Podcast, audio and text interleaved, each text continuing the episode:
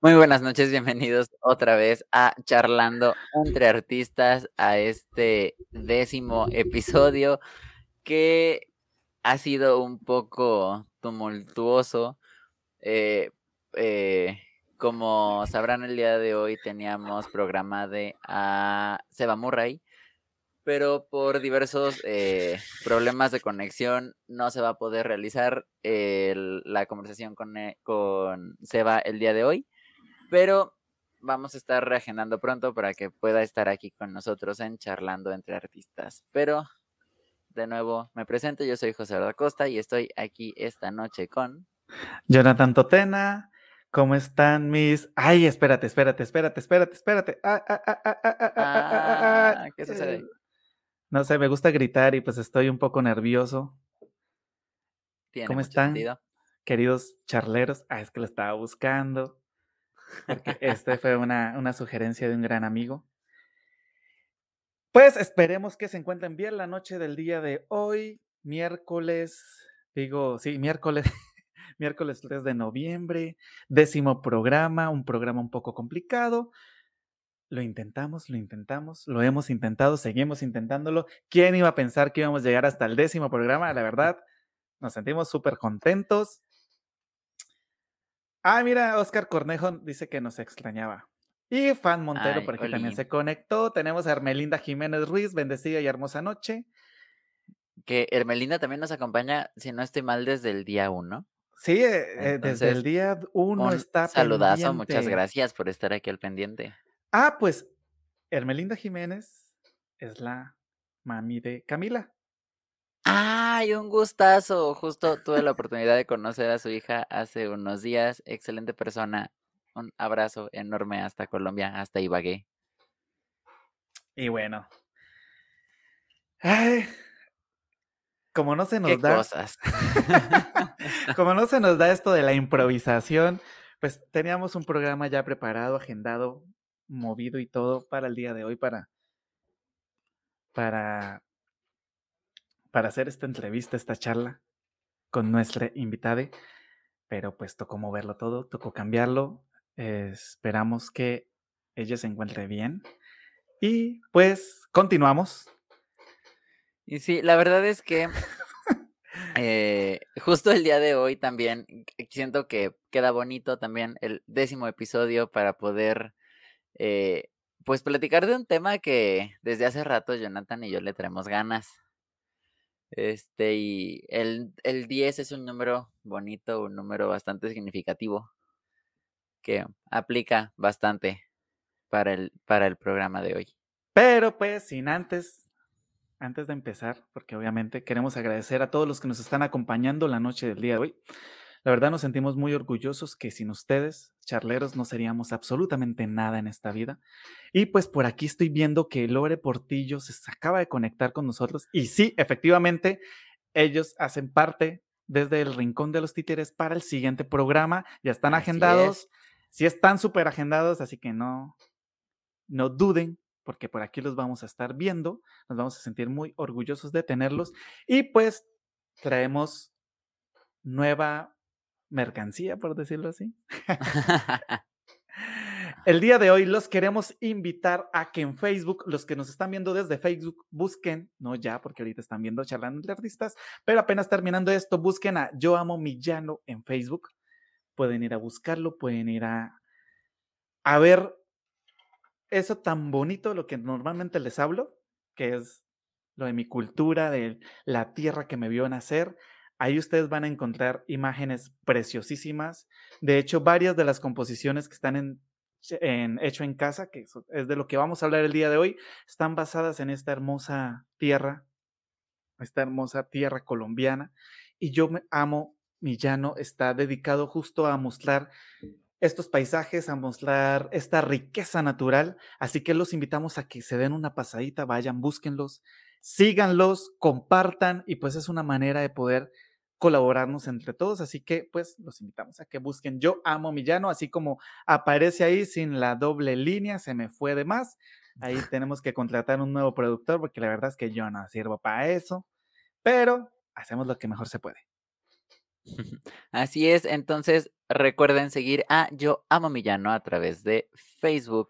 Un saludo a todos nuestros amigos también del Llano Colombiano, de Paz de Ariporo, que acá Jonathan es Paz de Ariporeño, estoy, estoy, ¿es correcto? Paz de Ariporeño. Un saludazo, cuna del arpa, si no estoy mal, en Colombia. O algo así. De los mejores arpistas. Ah, ah de arpistas, esto es. Sí, no, no, pero sí, en general ha producido muy buenos artistas, cantantes. De hecho, pues una de las canciones que vas a cantar en tu disco es de un paz de Ariporeño. Ah, un saludazo al maestro Jorge Calderón también. Sí, por cierto, si por ahí nos está viendo. Que le, le, agradezco infinitamente que me haya dado la autorización y el permiso de interpretar una de sus canciones. Pero, bueno. a lo que nos truje. Sí, de una vez. Creo que lo correcto el día de hoy es que tú comiences con el tema, porque tú más que nadie sabes cómo comenzó, porque yo me incorporé después. bueno, el día de hoy les vamos a platicar sobre lo que fue hecho en casa, que legítimamente inició como un proyecto escolar, un proyecto de mi trabajo escolar. Hablo de mi trabajo porque doy clases en una escuelita. Bueno, es una escuela bastante grande, pero aún no vamos a dar menciones porque no nos han pagado. No, mentiras. pero no vamos a dar menciones. Eh, nos sentimos, bueno, pues nos sentimos orgullosos, no. Espérense, ya, me ubico, ya, listo. Empezó porque pues teníamos que hacer un trabajo. Bueno, yo tenía que hacer un trabajo al cual incorporé a José Eduardo pagándole con una pizza porque obviamente pues pobreza absoluta. no mentiras. Eh, sí, lo, invité, le dije, oye, te invito una pizza y ayúdame a hacer unos, unas maquetas para, pues para lucir el trabajo de los niños, ¿no? De mis estudiantes, sobre todo los estudiantes de kinder. Ese proyecto atravesó por un sinfín de situaciones un poco incómodas, pero empezamos a trabajarlo.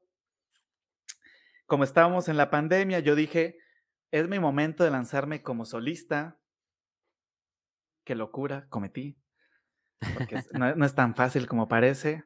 Entonces empecé a hacer qué videos para YouTube y demás. Yo no, yo soy técnico en producción de audio digital, pero de eso sé más de maternidad de gallinas, dirían en mi tierra.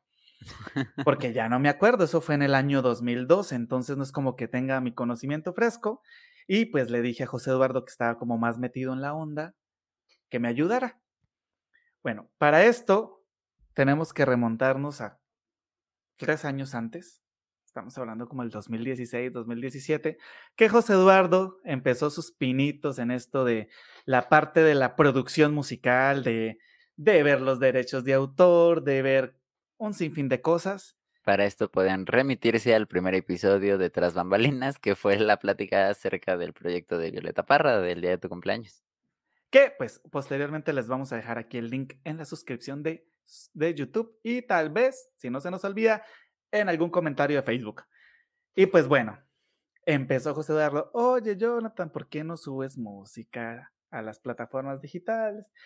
Y yo, como persona perfeccionista, sea, no, es que eso debe ser muy difícil, que hacerlo al, hacer algo bien, yo quiero pues, no, no, pasar del anonimato al desprecio, sino pasar del anonimato a la fama, no es lo que todos los artistas esperamos, pero pues conforme vas trabajando te das cuenta que eso es un gallo, o sea, eso es un complique ni el más bárbaro, y que no es soplar y hacer botellas, pero obviamente, ¿cómo se puede uno llegar a la perfección en las botellas? Pues haciendo botellas. Haciéndolas. ¿Sí o no? Las primeras no van a salir preciosas, no van a salir lo mejor posible. De hecho, pues cada vez que escuchamos decimos, ah, aquí pudimos haber hecho esto. Sí. así como que, ah, se pudo haber hecho esto, se pudo haber hecho aquello, ta, ta, ta, ta, ta. Pero pues esa es la idea, ¿no? Lo, importante es dar ese primer paso y no dejar caer. Entonces yo le dije no en ese año, al siguiente año le volví a decir que no, hasta que ya vimos que sí se podía hacer, que era algo real, empezamos legítimamente grabando con un micrófono, un Shure SB100, o sea, es, como que, de, de, de, lo más, de, lo, de la gama baja, lo más barato. o sea, está, aquí está la gama baja, ese, ese micrófono está como por acá. Empezamos a grabar con eso, el primer sencillo que fue La Bruja. La Bruja. Y dijo José Eduardo Acosta como, como buen inversionista, dijo, te la financio, vaya. Yo, yo, Eh, yo es que hago eso. hay que hacer una mención muy importante aquí. Jonathan, justo en efecto, me dijo, oye, Asparo, ayúdame a, a editar unas cosas para mis niños, ¿no? Y entonces yo muy diligentemente acudí a su casa con mi computadora y me empezó a dar todos los videos, ¿no? De todos los niños. Y después me dice, y fíjate que tengo que grabar una canción que era La Bruja. No, no tengo la menor idea el por qué quería grabar La Bruja. Pero sí recuerdo que en cuanto terminamos de, de, este, de grabar la canción y de editarla y todo, yo dije, oye, suena bien. O sea, no suena algo grabado así con el celular, ¿no? O sea, suena decente, suena muy bonito. ¿Por qué no la subimos a Spotify? Y para esto yo ya tenía eh, prepagado un, un espacio para un sencillo en, plataformas digitales y le dije, pues sabes qué, mira, te lo dono. O sea, tenlo, ¿no? O sea, que, que se ocupe y que se ocupe con algo bien hecho, como fue La Bruja. Pero cabe aclarar que no, no, no fue, no fue tan así. O sea, no, la, de hecho, la bruja no la íbamos a grabar. Lo que Ah, grabamos fue un tema llanero que yo quería hacer con unos amigos de Colombia. Porque mi amigo de Colombia, yo ya había hecho algunos videos en YouTube, que fue de los primeritos así que hice, que fue Yellow con un amigo de que se llama Héctor Vázquez. Y pues empecé así, así, y él me dijo, oye, grábate bien el arpa, o sea, grábala así sin que suene el metrónomo, sin que tales, envíamelo y yo le hago aquí todas las correcciones que se tengan que hacer y demás, y ya lo grabamos y grabamos bien el video. Entonces, para eso fue que grabamos eh, el primer tema de arpa, y ahí fue donde dijiste, Ah, oye, grabemos algo diferente, ¿no? Y empezamos a ver, porque obviamente, pues esto de los derechos de autor es algo bastante complicado, por cierto, para los que nos Sí. están viendo, no se metan en la vaca loca si no saben bien cómo se manejan los derechos de autor. Y pues vimos que la bruja hace parte de dominio público, por eso fue que se grabó la bruja. Ahora sí continúa, José Eduardo. sí, y pues justo eh, se, se comentó con mi hermana eh, que eh, acto seguido fungió como directora y productora ejecutiva del, del disco hecho, hecho en casa, este, para armar un proyecto, ¿no? O sea, para armar directo el proyecto de la canción, de cómo subirla, de qué hacer y demás, y después decir, ¿sabes qué? ¿Y si hacemos un disco? Porque yo llevo a Jonathan, como ya lo mencioné mucho tiempo, diciéndole que haga un disco, que haga un disco, que haga un disco, que haga un disco. Y pues al final se dio. O sea, sí, sí se, se dio esa, esa posibilidad. Igual de chiripa. Yo me estaba quedando a dormir en, en casa de Jonathan y de mi hermana. Y justo había un pizarroncito en el cuarto de huéspedes, que era en donde yo estaba.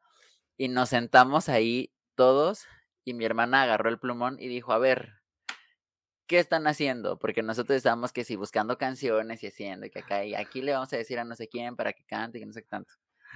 Y entonces llega mi hermana y dice, ¿qué están haciendo? Perdiendo el tiempo. En efecto. Y entonces mi hermana agarró un plumón y dijo, a ver, el disco, ¿cuánto tiempo se tardan en grabar? No, pues más o menos tanto tiempo, no es que, ok, entonces, para tal fecha ya, ya deberían tener tantas canciones grabadas. ¿Cuántas canciones quieren grabar? No, pues alrededor de 10. Ah, ok. ¿Y se tardan cuándo en grabar una? No, pues tanto. Ah, bueno, entonces, para esta fecha, que estamos hablando aquí de junio, alrededor más o menos de junio, si no estoy mal, de 2020, Jonathan. Se tenía planeado, bueno, se subió a mediados de julio. No, no, no, pero ¿cuándo fue esta junta? Ah, en junio. Sí, junio. junio. Junio más o menos. Ok. Y entonces, este, después de, de esto dice, ok, ahora, ¿qué canciones tienen? No, pues, esta, esta, esta. Re- Recuerdo muy claramente que de las contendientes que estaban para ese disco estaba El Cascabel, a la que yo me negué rotundamente, estaba El Pijul, estaba eh, Cuando canta mi guitarra, es, no, El cantar de mi guitarra. Sí, porque Este, ajá, sí, ahí, ahí fue cuando descubrimos muchas cosas acerca de la música y la industria musical en Chile. Este, el cantar de mi guitarra, este, no sé qué otras canciones había ahí. Y que justo Eh, Jonathan dijo, yo tengo estas canciones originales, este, y puedo componer otras dos. Este, y ya mi hermana dijo, ok, entonces aquí hay espacio para estas originales y estas dos, y aparte esta, esta, esta, esta y esta. mi hermana nos armó el proyecto del disco en 10 minutos, o sea, si, alguien necesita que alguien les ayude a, hacer un proyecto rápido y bien, contáctenla. a, no, a, centrar ideas, porque la verdad sí es, muy buena para centrar ideas. De hecho, sí, hay, o sea, sin, sin ninguno de los tres hecho en casa no se hubiera podido hacer. O sea, si hubiese faltado Elisa, ni José Eduardo y yo pues, estaríamos terminando ahorita el disco. Si no hubiera sido por José Eduardo, pues no se hubiera hecho disco tampoco. Y pues si no hubiera sido por mí, pues tampoco, ¿no? Pero sí, o sea, básicamente sí fue como que un apoyo así, no solicitado, porque ella llegó así como de, pues para los que la conocen saben cómo es, Compers. Sí. Y pues gracias a Dios nos organizó porque sí teníamos severo relajo. Y... ¿Qué más? Y acto seguido eh, mi hermana dijo, ¿saben qué? Yo también voy a financiar un poco y entonces eh, mi hermana hizo la adquisición de un micrófono, si no estoy mal. Ah, sí, fue mi regalo de cumpleaños. Adelantado. Adelantadísimo. sí. Sí, que es justamente el micrófono que ustedes están viendo en este momento con Jonathan. Voy a, voy a apagar el, micrófono para que no haga un cochinero, pero lo voy a mostrar. Al igual que esos audífonos también se, adquirieron para la realización de hecho en casa, porque gran parte se grabaron con unos audífonos que de hecho tengo aquí.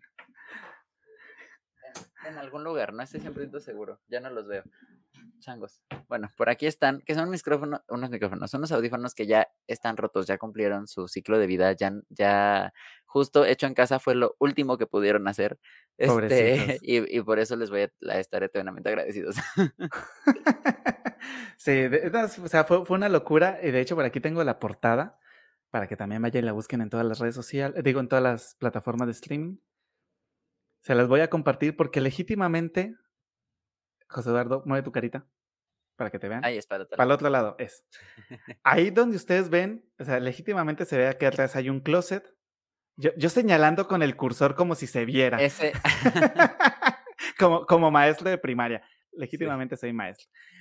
En la parte de atrás pueden observar que hay un closet y al lado derecho, arribita, si pueden ver, está el pizarrón que decía José Eduardo. De hecho, ese, ahí es el lugar, ese es el, cuarto de huéspedes. En ese cuarto se grabó hecho en casa y en ese cuarto yo me estaba quedando a dormir. y se produjo hecho en casa y, se, tomaron las fotos. Sí. de hecho, todo se hizo ahí. La verdad, lo que ustedes ven ahí, hay que agregarle solo la computadora de José Eduardo. Y el palo de lluvia que tengo yo aquí a un ladito también. el palo de lluvia. Y con eso una guacharaca que fue este felizmente y alegremente eh, prestada a nosotros para el maestro Alberto de la Rosa, que le vamos a estar siempre agradecidos por eso, porque también tardamos en devolvérsela bastantes meses. Eso no, se, eso no se dice, si no, no nos van a prestar instrumentos. Es que era pandemia, tampoco, tampoco era tan sencillo. Pero sí. O sea, el punto alto de la pandemia. Sí. Tal cual como ustedes ven ahí, eh, así básicamente se grabó hecho en casa, lo más rústico posible, que es lo más rústico que se puede hacer un disco. La verdad, no, o sea, nos sentimos, yo la verdad me siento bastante orgulloso de lo que hemos hecho, de lo que se hizo en ese momento, porque pues ni José Eduardo ni yo somos ingenieros de sonido, somos productores musicales, eh, simplemente somos amantes del arte, somos amantes de la música folclórica y dijimos, ¿por qué no hacerlo? Y se hizo, ¿no? ¿Hay cosas por corregir? Claro que hay cosas por corregir, que la verdad hemos estado corrigiendo en las últimas producciones que estamos sacando. Sí, ahorita el disco de José Eduardo, yo tengo la completa seguridad de que va a sonar muchísimo mejor de lo que está sonando, o lo que sonó, o lo que suena, perdón, hecho en casa. Y pues también yo me siento súper feliz y contento de saber que hay personas en Europa que escuchan nuestra música y sin siquiera saber quién diablos. o sea, les mando un saludo, los admiro, los quiero, los amo. Sin ustedes no seríamos nada. Y si se pueden reportar, con mucho gusto yo me sentiría súper orgulloso de saber quiénes son. Pero sí, o sea, me encanta eso de poder llegar como a tantas partes sin saber quién te está escuchando, ¿no? Y, también en TikTok hemos ahí sacado, han sacado algunos videitos con la música de, de hecho en, charlando de hecho en casa, la verdad. o sea, ahí va, ahí va. Ahí va. Ahí va. Es lo importante. No, y también ahora para hablar un poco acerca del durante de la grabación de Hecho en casa, porque eso también fue otra otra cosa, o sea, el eh, el arpa que están viendo atrás de Jonathan, el arpa dorada, el arpa jarocha de Jonathan, la misma cuerda, la misma cuerda se reventó, si no estoy mal, tres veces durante la grabación de Hecho en Casa. La misma cuerda. De hecho, el maestro Alberto de la Rosa fue el que hizo dos de esas tres cuerdas. Y, y ya legítimamente a la tercera cuerda dije, ¿sabes qué, José Eduardo? Le voy a meter una cuerda de guitarra, no me importa, ya estoy cansado, ya, ya, para más piedra era, ya nos faltaba solo un tema que era justo el cantar de Ah, amanecer. Era amanecer. Que es la, la, es la composición del maestro Alberto. Dije, ya, o sea, ya solo nos falta esta canción, ya. Que después volvimos a regrabar otras canciones porque no nos gustó cómo sonaban, pero básicamente era, o sea, era. Era para grabar esa canción. Y ya, o sea, ya, está, ya estábamos cansados para esto, ya llevábamos ¿Qué quieres? Como mes y medio. Mes y medio grabando. Descansábamos como tres días y nos volvíamos a meter a grabar. Por lo mismo esto de que pues éramos novatos en el tema, o sea, legítimamente todo lo estábamos haciendo con las patas. No mentiras. Lo estábamos haciendo con lo que podíamos. Entonces, no era como que tuviéramos el conocimiento para, ah, aquí podemos hacer esto y no tenemos que volver a regrabar toda la guitarra porque se nos olvidó prenderle tal cosa, ¿no? Sí. Entonces, y que aparte es importante también hacer la nota, no se grabó con una interfaz como generalmente se debería hacer, sino que como no lo teníamos porque pues de nuevo éramos novatos, seguimos siendo muy novatos y no teníamos el equipo ni nada, se grabó con una mezcladora.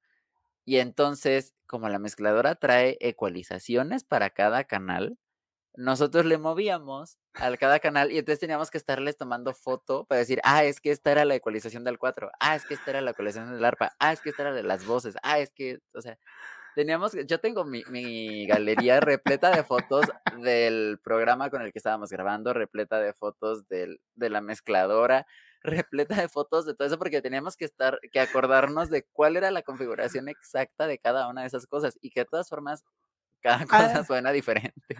Al final valió cheto porque pues si escuchan cada canción tiene un sonido diferente.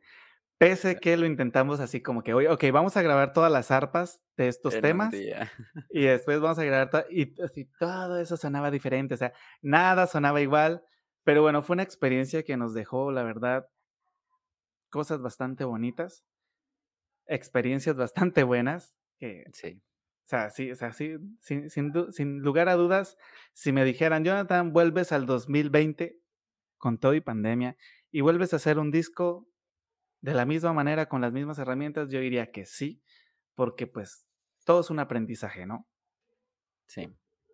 Que la verdad... Sí, la verdad es que como experiencia siento que estuvo bastante eh, interesante, aprendimos mucho.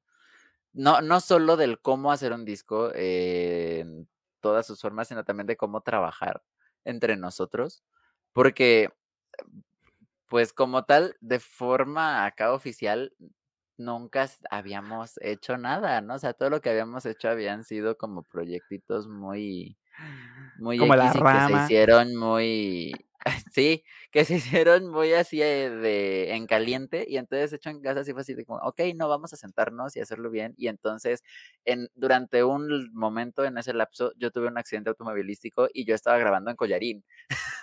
o sea, yo estí sentado así con el collarín, moviéndole a la computadora acá y moviéndole a la mezcladora acá. y, y, justamente ese, em, ese accidente fue saliendo de tu casa, o sea, salí de casa de Jonathan y ya iba eh, camino a mi casa y ¡pum! Nos accidentamos. Así, ¿por qué no chocar? Sí. Choquemos. Ay, no. Y a ver, ¿qué, ¿qué, te parece si hacemos un pequeño recuento de las canciones que hay en Hecho en Casa y de cómo, cómo fue el proceso de grabación de cada una? Porque también hay, ahí hay muchas anécdotas De una, me que parece. siento yo que son eh, dignas de, de mencionar. Déjame buscar el listado de canciones, que por aquí lo tengo. Yo digo que podemos empezar con la primera, que todos sabemos es- cuál es la primera, que es. Amanecer. Amanecer. ¿Cómo se escogió esa canción, Jonathan? De hecho, no se escogió. O sea, la, la canción como que llegó por sí sola. Porque haz de cuenta que, o sea, estábamos así, nos faltaba un tema y no sabíamos cuál grabar. Y pues obviamente jóvenes, bueno, no tan jóvenes, yo ya soy una persona casada para esta época, ya estaba casado, así que se supone que puedo ser un adulto De hecho, fue medianamente alrededor de tu primer aniversario. Sí, fue alrededor del primer aniversario de bodas. De hecho, nos tomamos un receso para mi aniversario de bodas y ya después continuamos. Eh, pero, pues, o sea, no es como que uno cuente con una liquidez económica para decirle, puedo invertir 10 mil pesos a pagar derechos de autor, ¿no? Entonces estábamos como en esta búsqueda y pues obviamente uno tiene sus canciones que le llegan al corazón, ¿no? Y pues estabas quedando, entonces José va a decir, ay, pues grabemos esta, ¿no? Un ejemplo, La Puerta Negra. No, pero pues cuesta 35 dólares los derechos de autor. Híjole, pues, o sea, está bonita y todo, pero pues, ¿quién va a pagar? O sea, ahorita no tenemos como que la, de poder decir, vamos a pagar 35 dólares por pagarlo.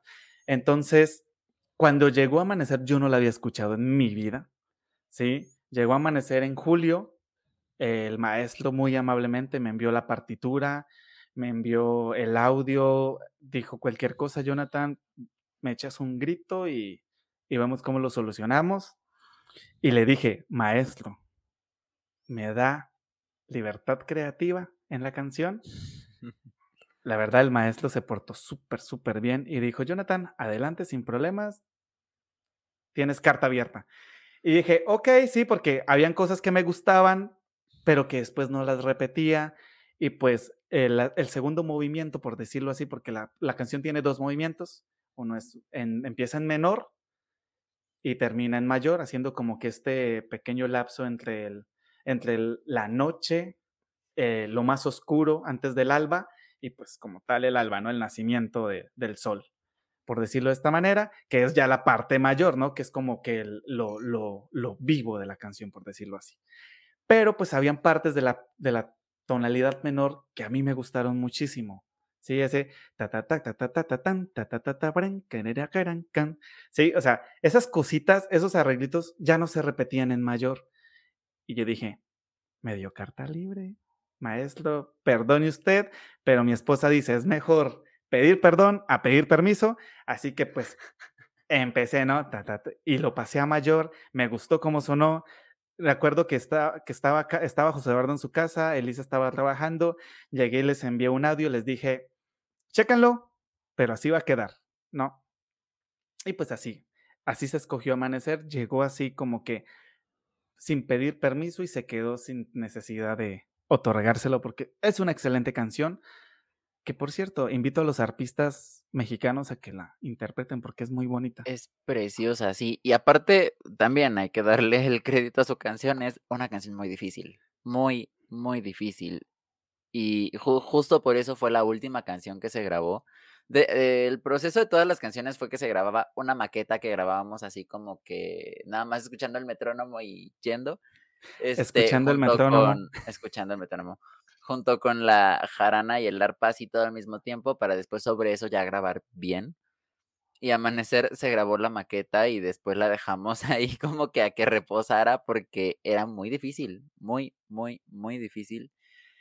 Y ju justo por eso se tomó la decisión de dejarlo al final para intentar hacerla lo mejor posible y darle todos los intentos que se merece la canción, todos los intentos que de verdad fueron necesarios porque no fueron dos. fueron varios, esa fueron canción, varios. siento que esa canción junto con La Morena son las canciones que más se grabaron una y otra y otra y otra y otra vez. sí, es cierto. Sí, es cierto. Pero bueno. Entonces, así fue prácticamente, esas puedo decir que es como que las anécdotas más importantes de Amanecer. No sé tú, Sí. si tienes algo más que añadir. Pues de hecho no, eh, justo también yo estaba bastante eh, sorprendido de, porque o sea, yo recuerdo que cuando yo propuse esa canción, porque yo la propuse, fue nada más como por mencionarla, porque dijimos, ok, música que no tenga derechos de autor y empezamos a buscar sones jarochos, sobre todo, también música llanera, porque generalmente la música llanera toda está registrada, la mayor parte, lo cual nos sorprendió en comparación al son jarocho. Este, y entonces dijimos, a ver, ¿qué sones jarochos hay, no? Y empezamos a buscar y yo dije, pues, ¿saben que Yo una vez escuché una canción de mi tío Beto que él nunca grabó. Y les puse la grabación que yo tenía y se les gustó, le gustó a Jonathan. Este, le habló a al maestro Alberto de la Rosa y dijo, pues va, justo como ya mencionó Jonathan, dio el permiso total. De, de hecho, sin él también creo que el disco no, no se hubiera podido hacer porque su apoyo, o sea, no solo en eso, también él nos ayudó mucho a ver qué onda con la cuestión de las licencias. Este, él como que nos daba también como que nuestros jalones de orejas y nuestros apes de, de qué estábamos haciendo bien y qué estábamos haciendo mal en muchas cosas administrativas del disco también. Entonces, muchas, muchas gracias. Inconscientemente, inconscientemente y tal vez un poco de involuntario, fue padrino del disco. En las sombras. sí. Pues Canción número dos. La gata golosa. La gata golosa. La gata golosa. Cabe resaltar que es uno de mis temas favoritos colombianos. Es un pasillo colombiano divino, precioso. Eh, que fue uno de los primeros temas que yo me aprendí en arpa. Uno de los primeros temas colombianos para esto yo ya llevaba aproximadamente cuatro años tocando arpa más o menos. Y es de un arma, es e, esa versión que me enseñó él, es de un maestro amigo que se llama Silvino. Y pues dije, pues, lo, lo quiero grabar, ese tema se va a grabar, así tenga que pagar licencias, no me importa.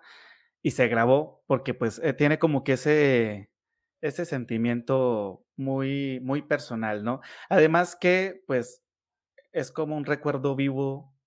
Ese y otro de los temas que está más adelante es un recuerdo vivo de mi abuelito, que fue uno de los como que de los primeros a enseñarme a hacer música. Él me enseñó a tocar guitarra. Entonces, era como pues un homenaje, ¿no? Para mi abuelito por la música folclórica del centro del país de Colombia. Entonces, ese tema sí fue así como de sí o sí se tiene que tocar no me importa, pero sí o sí se tiene que tocar. Entonces, es, más como un aprecio, un cariño a, a, todas las vivencias, ¿no? Por aquí me está recordando mi mamá, que sí, efectivamente también era una de las canciones favoritas de, mi abuelita, la mamá de mi mamá. Y pues sí, sí, te digo, o sea, tiene como que esa conexión, por, por decirlo así, un poco espiritual hacia mis ancestros, hacia, hacia los que me, pues mal que bien me guiaron por este camino de la música, ¿no? Sí, por eso se escogió la gata golosa. Y para la gata golosa, si no tengo mal, tuvimos músico invitado. Sí, de hecho, saludos a Charlie, a Carlos, es, es un músico mexicano que ama la música latinoamericana en general y me dijo, tengo un tiple en mi casa. El tiple, para los que no saben, es como una jarana para los mexicanos, solo que de cuerdas metálicas y pues los colombianos quiero creer que sí conocen cómo es un tiple. Entonces él dijo, tengo un tiple aquí y pues ahí medio lo toco y, yo ya le expliqué, le envié videos de cómo más o menos se toca porque tampoco soy como el más experto. Y pues sí, de hecho sí, no me acordaba, pero sí, Charlie, Carlos fue el que nos acompañó en el tiple en, ese, en, ese, en esa pieza musical. Y que de hecho, si no es mal, es una de las canciones que ha tenido más éxito de, del disco, porque de hecho sí es una canción muy bonita y y muy juguetona, es de mis favoritas justo por eso, porque son esas canciones juguetoncitas que me gustan. Exacto, sí. Aparte de que, pues, la gata golosa, pues, no tiene nada que ver con un gato, no tiene nada que ver así. Eh, eh, de, hecho, su, su nombre era, se supone que francés, si no estoy mal. Sí. Que es la Guete Gaulois. La verdad, soy pésimo para el francés, o sea, ni me pongan atención, pero fue como que era un bar, si no estoy mal, un bar en Cundinamarca, y pues fue como una adaptación colombiana, un colombianismo, por decirlo así, y pues para el colombiano sonaba como a la gata golosa, y pues la composición se hizo a la gata golosa, a este bar, y pues se quedó así. Disculpen si estoy errado en la parte de la historia, esa es la historia que yo conozco, entonces pues por eso les comento que no tiene nada que ver con un gato, nada. pero pues sí tiene que, como que este, esta semejanza en la cuestión de la pronunciación. Sí, la Guete Gaulois, algo así. La verdad, soy muy malo para el francés, disculparán los que sí saben. Sí. Bueno, espérate, antes de continuar, por aquí tenemos más gente que se nos Sí, conectó. das comentarios. Sí, porque si nos, aquí nos seguimos y nos va la vida. Tenemos por aquí a Elisa Acosta Molina. Dícese la productora de de hecho en casa, perdón. Eh, Por aquí también Oscar Cornejo nos dice felicidades por el programa número 10. Muchas gracias, se agradece. Patti Castel dice felicidades por hecho en casa, fantástico. Y también tenemos por aquí a Fan Montero que dice me encanta el disco, excelente trabajo de los tres, soy su fan. Muchas gracias. Ella es la dueña de Avenitas Jalapa. La, Ah, es cierto. Así que búsquenlos y compren las galletas. Deliciosas, deliciosas. Y este comentario lo voy a hacer porque José Eduardo la última vez no lo hizo. Ay, sí, perdón, perdón. Aníbal, saludos. Está Un siendo saludazo. nombrado. Está saliendo tu fotito. Y que de Una hecho, disculpa. de hecho quiero hacer mención, tanto Aníbal como Elisa como Alma Molina están aquí del otro lado de la puerta comentando el programa, los puedo escuchar. Eh, eh, es bastante interesante escuchar reacciones en vivo, he de decir. Sí, sí, sí, sí, me imagino. Tenemos por aquí también a Aaron Arellano. Un saludazo. Y por aquí dice Pati Castel, que es un bar de Bogotá. Yo sé que, yo sabía que estaba ahí en Cundinamarca. Cundinamarca es como el estado y Bogotá, Bogotá está justo como en la mitad, por decirlo así. Y viene la Una primera pregunta. Pregunta. Es que, ¿por qué hacen, e- por qué son así? Sí, sí ve que estamos aquí echando chisme, bien relajado, bien tranquilo. Les gusta la cizaña, vaya. Como- Obviamente, como sí. mexicanos. Yo no me acuerdo, sinceramente, yo iba a decir que no. Ay, José Eduardo.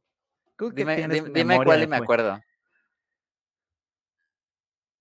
¿Te acuerdas cuando estábamos, el, el disco, estábamos para subirlo el 13 de agosto, que fue cuando se estrenó? Ajá, Lo subimos un mes antes, sí, el 13 de julio. sí. El 12 de julio estábamos regrabando La Gabancita, que es una Ajá. composición para mi musa más importante, mujer que adoro sobre la faz de la tierra. No voy a decir su nombre porque ella lo sabe. Te amo en donde quiera que estés en estos momentos porque no estás a mi lado.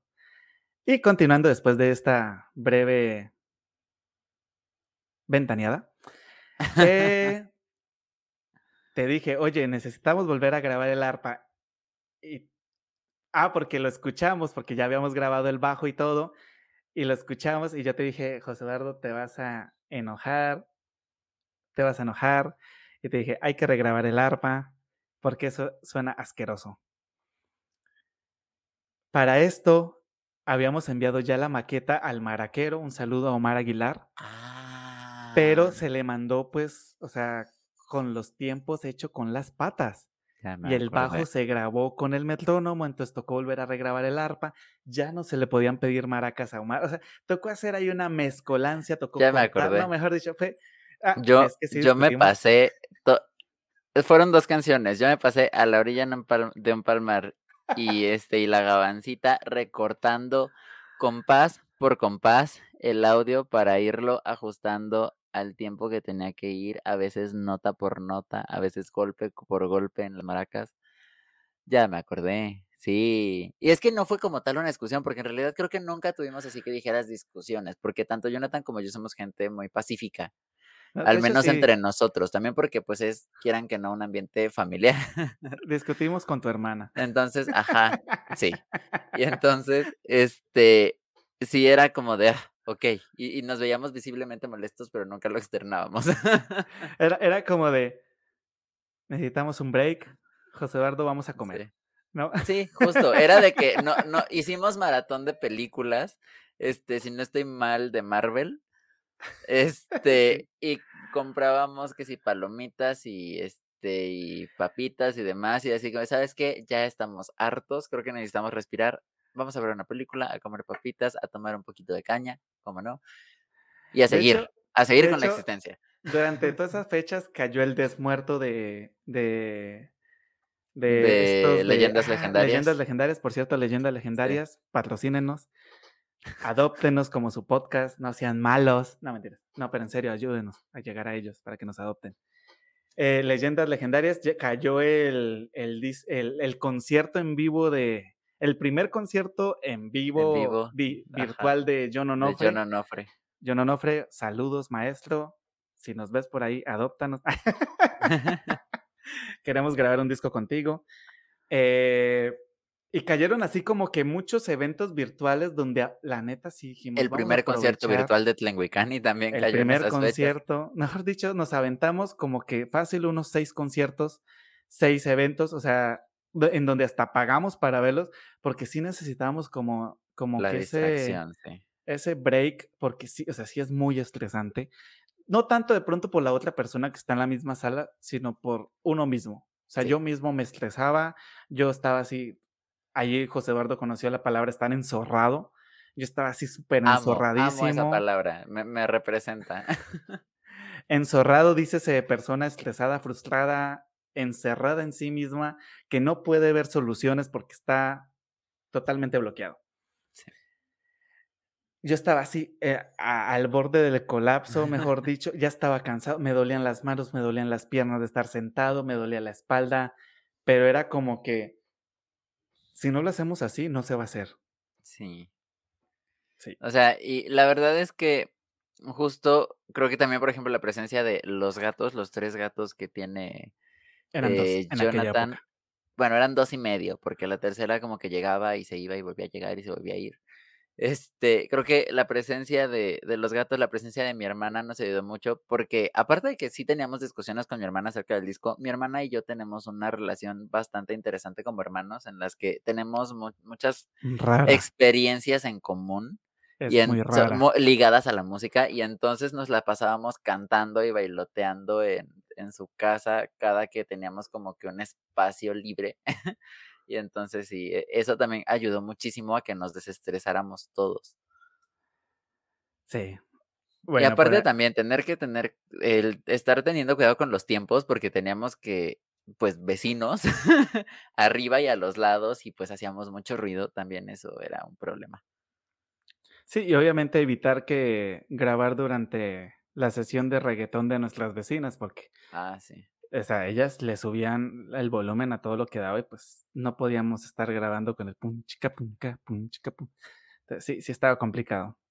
Por aquí tenemos otra pregunta de Aaron Arellano está que lanza, pero todo. como cuando te dio en el cuello jugando paintball. Eh, que no fue Aaron el que me dio en el fue cuello. Aaron. No. Tuviste dos golpes en el cuello, José Eduardo. Uno fue mío y otro fue Aaron. Ah, sí. Ah, sí. wow. Sí, qué mala, qué mala Yo, solo recuerdo el de mi cuñado porque es el que le echan cara cada que puedo. Obviamente, estábamos en el mismo equipo. ¿Cuál es la mayor virtud? De... No me había equivocado hoy. Sí, lo tenías que hacer eventualmente. Demonios. Bueno, ¿cuál es la mayor virtud que ven como artista uno del otro? Supongo que eso que dice Chill Cat es como un sticker. Ajá, son de estos stickers que, o emojis que puedes poner en, en YouTube. En el chat de YouTube. Ay. Ok. Empieza tú, José Eduardo. Alábame. Pues, pues, creo que la mayor virtud que le veo como artista a Jonathan es, la, es, la, es el mismo defecto que le veo a Jonathan. Siento que aplica para ambas cosas. Oye. Y que ya lo he mencionado aquí en otras ocasiones. Y es que Jonathan no le tiene miedo a nada. Jonathan me escribe a las 10 de la mañana y me dice, oye, hay una presentación hoy a las 11. Va, jalo. Bueno, este, nos vemos a las 10 para ensayar. Una hora, Jonathan.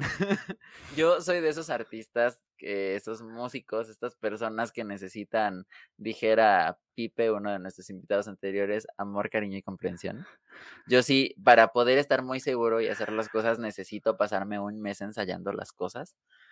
Este, porque justamente el repertorio de Jonathan no es mi repertorio. Yo apenas estoy entrándole, le tengo mucho gusto a la música llanera desde hace muchos años, pero apenas le estoy entrando al trabajar en la música llanera, en cantar la música llanera. Es algo que es mucho más complicado de lo que parece. Y entonces creo que esa también es la mayor virtud de Jonathan, que por lo mismo no le tiene miedo a nada. Y pues ahí está el hacer un disco que incorporaba jarocho, que incorporaba llanero, que hicimos locuras enormes en La Bruja, en La Llorona, este, todo este tipo de cosas. Eh, siento que también es una virtud muy grande de Jonathan, el aventarse a tocar instrumentos que en su vida había este, tocado, en adentrarse a decir, ¿sabes qué? Le vamos a mandar un mensaje al maestro Jorge Velosa a ver si quiere participar en el disco. Este tipo de cosas a mí también siento que es una de las virtudes más grandes que tiene Jonathan como artista. Él puede decir, ¿sabes qué? Lo voy a intentar, lo peor que puede pasar es que salga mal o que me digan que no, entonces, ¿qué, qué le hacemos? ¿No? La muestra de un botón, tenemos un programa que ya lleva 10 episodios, que nos sentimos súper orgullosos. O sea, la neta, la neta sí es como meterse en esta vaca loca de la vida. Sí, claro. Es que, es que si no, las cosas no salen. O sea, uno tiene lo que decías, para hacer botellas bien, uno tiene que empezar haciendo botellas chacas.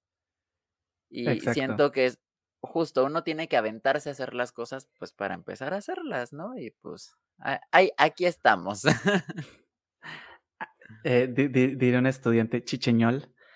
Eh, sí, o sea, sí, sí. Bueno, bueno, la, en, en cuestión con José Eduardo, es que e, es súper chistoso, ¿no? Porque yo él lo veo, lo veo como socio, lo veo como cuñado, lo veo como artista, ¿sí? Y pues cada uno de los personajes tiene como que sus cualidades. Pero hablando en la parte artística, o sea, algo que, que, que me sorprende de él es, es la parte de que es demasiado ordenado en la parte de la producción. Nada más. Sí. Sí, por eso dije, es demasiado ordenada la parte de la producción. No dije en tu vida, José Eduardo, te acabas de ventanear solito. Eso es algo que el mundo ya lo sabe. No, y si no lo sabía, ya lo sabe. Pero sí, o sea, José Eduardo es demasiado organizado en eso. La verdad, fue algo que a mí me sorprendió porque pocos artistas, la neta, yo no soy nada organizado y he aprendido a ser un poquito organizado en la cuestión de, de toda esta cuestión de, pues, de la parte productora, gracias a José Eduardo, porque pues, eh, o sea, él era el que decía, oye, mira, hay que hacer esto, hay que hacer esto, hay que subir la canción y los, o sea, un reguero de cosas. Y aparte de que es muy apasionado cuando algo le llama la atención. Sí. Entonces. fijación le llaman. Siento que, que, que, que, esa, esa pasión y, y, esa, ese como toque al, al orden compulsivo en la parte de la producción es como que los, los, las virtudes más más grandes que tiene José Eduardo porque, o sea, sí tocó investigar muchísimo y la neta fue investigación que él se aventó solito. Sí, o sea, yo, yo sí llegaba como tal cual artista, sí, yo me sentía así como por decirlo, tal cual Celia Cruz, ¿no? Quiero grabar Kimbara, Kimbara, y a ver cómo le hacen. Entonces ya empezaba José Eduardo ah, a preguntar, a buscar páginas, o sea, y, pues aparte que tiene un reguero de contactos, este peladito de 24 años. 23, gracias. Ah, perdón, de 23 años, o sea, tiene más contactos que muchos artistas de mi edad, incluyéndome, sí, o sea, la neta no, no, no es fácil, no es fácil. Entonces, estuvimos en un curso también, estuvimos en un curso de, de labels y el vato salió como con 60 amigos. Y yo solo salí con lo que aprendí del Chinitas curso. ¿Sí? O sea, él, de ahí, fue cuando conocimos a uno de los próximos invitados, que es Roger Swank. Y amigazo, ¿eh? También. También que nos hicimos muy amigos y que en algún momento vamos a tener que tocar en vivo. Pero, o sea, o sea, tiene como que muchas facilidades. Cuando algo le llama la atención, el vato busca, el mancito este busca lo que sea. Entonces, siento que esas son las virtudes que, que, más puedo resaltar de José Eduardo y que pude observar durante Hecho en Casa. Sí, es que también, vuelvo a lo mismo, Hecho en Casa se hizo en condiciones bastante extrañas, o sea, eran canciones que requerían de muchas cosas que nosotros no teníamos, veas el tiple de la gata golosa, ¿no? Y que si no estoy mal en Palo Negro también. Palo Negro, por ejemplo, fue todo un, todo un circo, porque... Pero espérate, ¿Cuál es el siguiente tema después de la gata golosa? Porque ya. Sí, cierto, perdón, perdón, perdón, me voy. La morena. Uy. ¿Puedo empezar yo? Sí, adelante, adelante. La morena es uno de mis sones jarochos de favoritos de toda la vida. Soy muy fan de los sones jarochos en menor. Punto. Y entonces, cuando estábamos escogiendo temas, se propuso el pijul, se propuso la morena, se propuso los pollitos. Los pollitos. hubo muchas canciones ahí. Al final nos decantamos por la morena. Este, y entonces fue de, ok, vamos a investigar, vamos a investigar son, este, versos, vamos a escuchar versiones de La Morena, vamos a hacer todo para grabarla. La grabamos una vez, chido, la escuchamos, dijimos, eh". y en eso, este, dijimos, oye, Jonathan, ¿por qué no cantas? Y entonces nos echábamos, Jonathan un verso, yo me echaba otro, Jonathan otro verso, yo me echaba otro. Son cuatro versos en, en toda la canción. Va, jala, se grabó. Hay una versión de voces de Jonathan ahí. Que espero se pierda en este lo más profundo de tu computadora. Tal vez sí, tal vez no, no lo sé, no puedo prometer nada. Tal vez salga en algún momento para el décimo aniversario de, de hecho en casa. Este, para la edición especial. Cosas que este no viste, que no escuchaste de hecho en casa. Y justo a mí uno de mis grupos favoritos es un grupo colombiano que se llama San Miguelito, que se dedican a tocar carranga, que es un género folclórico de allá de Colombia, y platicando acerca de eso, porque ni siquiera tenía nada que ver, sino que platicando en uno de esos eh, descansos que teníamos Jonathan y yo, estábamos hablando de San Miguelito y Jonathan dijo, ¿sabes qué? Es que el son jarocho es muy parecido a la carranga. Y creo que mero estábamos empezando por grabar La Morena o algo así y dijimos, oye, ¿y si hacemos eh, La Morena en Carranga? De, de, hecho, no, de hecho era ya como la quinta versión de La Morena. Acuérdate que grabamos La Morena normal. Eh, ah, bueno, sí, claro. Se borró, se volvió a grabar. Eh, se, borró. se borró otra vez.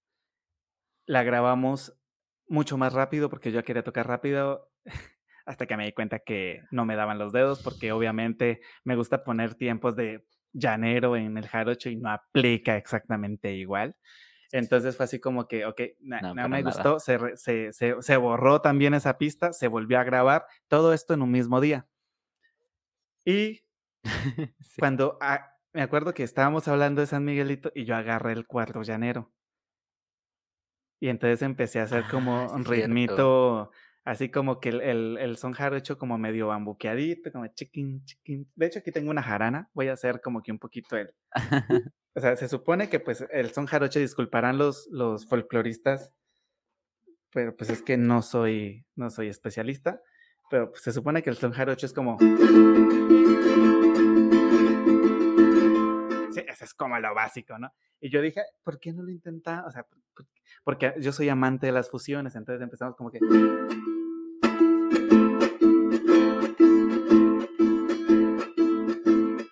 Pues así. Así surgió. Pues, ¿y por qué no la grabamos en, en, Carranga? En Carranga. Y pues se grabó en Carranga. Y originalmente no era como salió en el disco que se hizo el puente y el siguiente verso, sino que desde el segundo verso como que empezaba a ser como fade in la carranga y fade out el son jarocho y se mezclaban. Y de hecho la voz que escuchan suena un poco rara en el segundo verso porque yo ya iba como cantando con la energía de la carranga.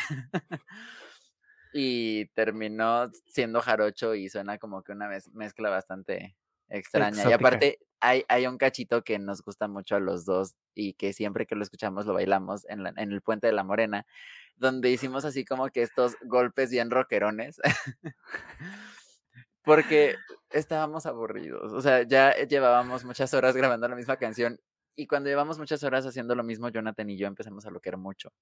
Y nos permitimos loquear el uno al otro, lo cual a veces es un problema. Por eso mi hermana necesitaba estar ahí. Mm, este, y pues de, ahí salió ese pedazo que de hecho suena muy bonito y nos gustó mucho a los dos y por eso se quedó eh, en el disco. Y en este lapso de tiempo, estamos hablando que pasaron como cuatro días, dijimos, ¿y por qué no le escribimos al maestro Jorge Velosa que haga parte de, pues, del disco, ¿no? Dice, ¿quién quita? Lo peor que nos puede decir es que no. Fue lo que nos dijo. Pero hasta eso, es decir, muy amable. El, maestro Jorge Velosa es de las personas más amables que he conocido porque nos contestó. Le enviamos el correo, la verdad, con, sin la esperanza de que nos contestara, solamente se lo enviamos para decir que, pues, qué tal que pega, ¿no?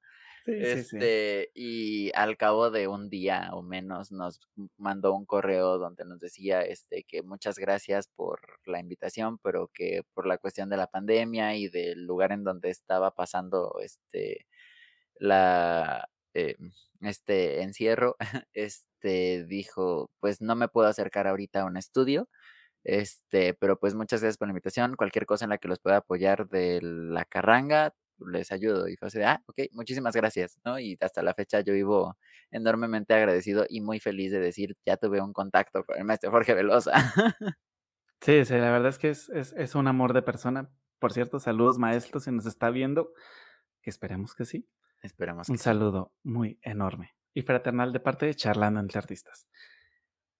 Listo. Yo digo que podemos concluir la morena. ¿Cuál sigue? La gabancita. La gabancita inspirado en una mujer hermosa, preciosa, jarocha. Este tema nace, eh, fue una composición al calor del momento. Fue como estoy tocando, estoy tocando, oh, esto suena bonito. Oh, me gusta lo que estoy haciendo. Eh, la imaginé a ella y dije, suena a ella, tiene este, este, este toque salvaje que tiene ella. O sea, porque para los que no saben qué es un gabán, el gabán es uno de los animales más grandes que existe. Bueno, es uno de los de las aves, perdón, más grandes que existe en el llano.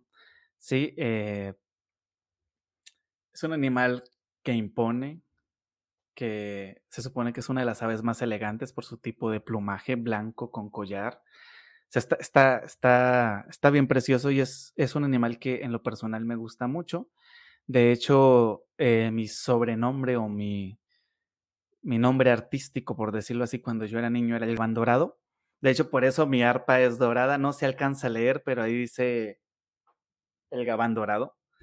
Y pues, a, a manera de que con, esta mujer que les comento, eh, tengo como que esa conexión, como lo tenía con cuando vivía en el llano, pues como con este animal, ¿no? Así, mujer imponente, mujer elegante, salvaje, hermosa, que, que aunque no parezca ser muy grande, cuando decide serlo es gigante, ¿no?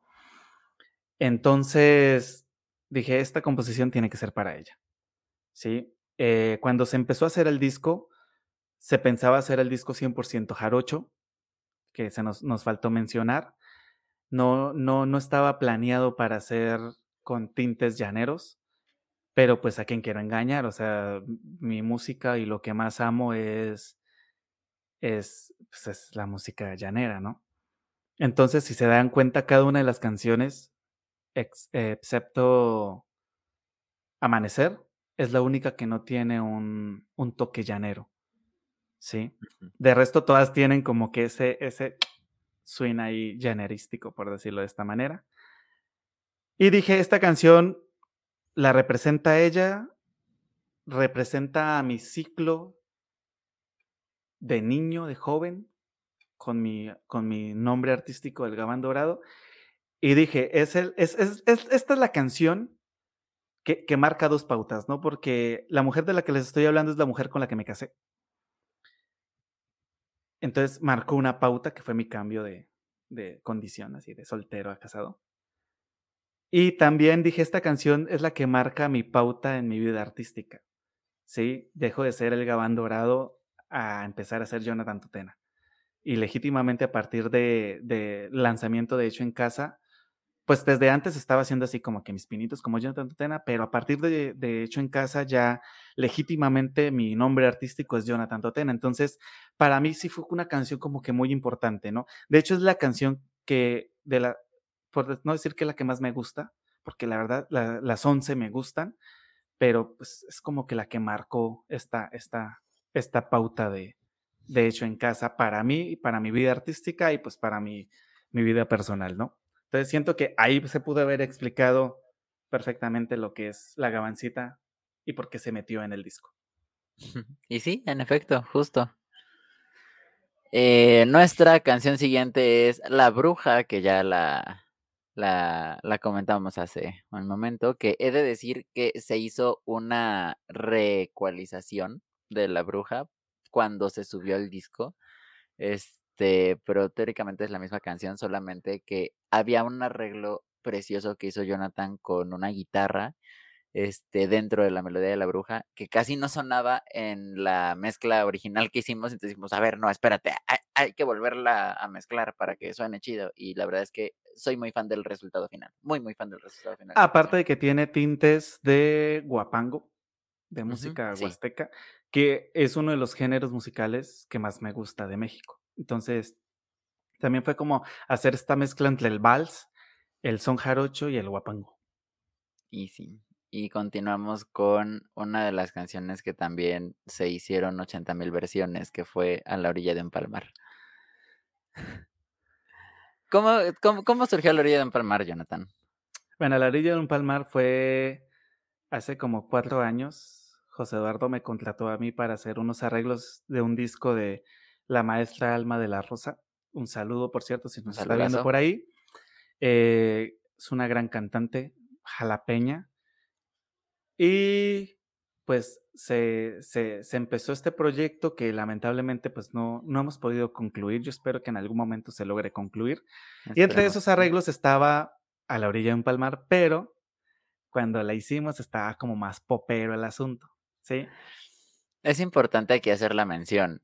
Eh, justo cuando se, em, cuando se hizo un avance en el proyecto del disco de Alma de la Rosa, se grabaron algunas canciones. Entonces nosotros teníamos este, ya ciertas voces este, pregrabadas de la maestra Alma de la Rosa, pero que no habíamos podido utilizar por un sinfín de, de situaciones que se dieron.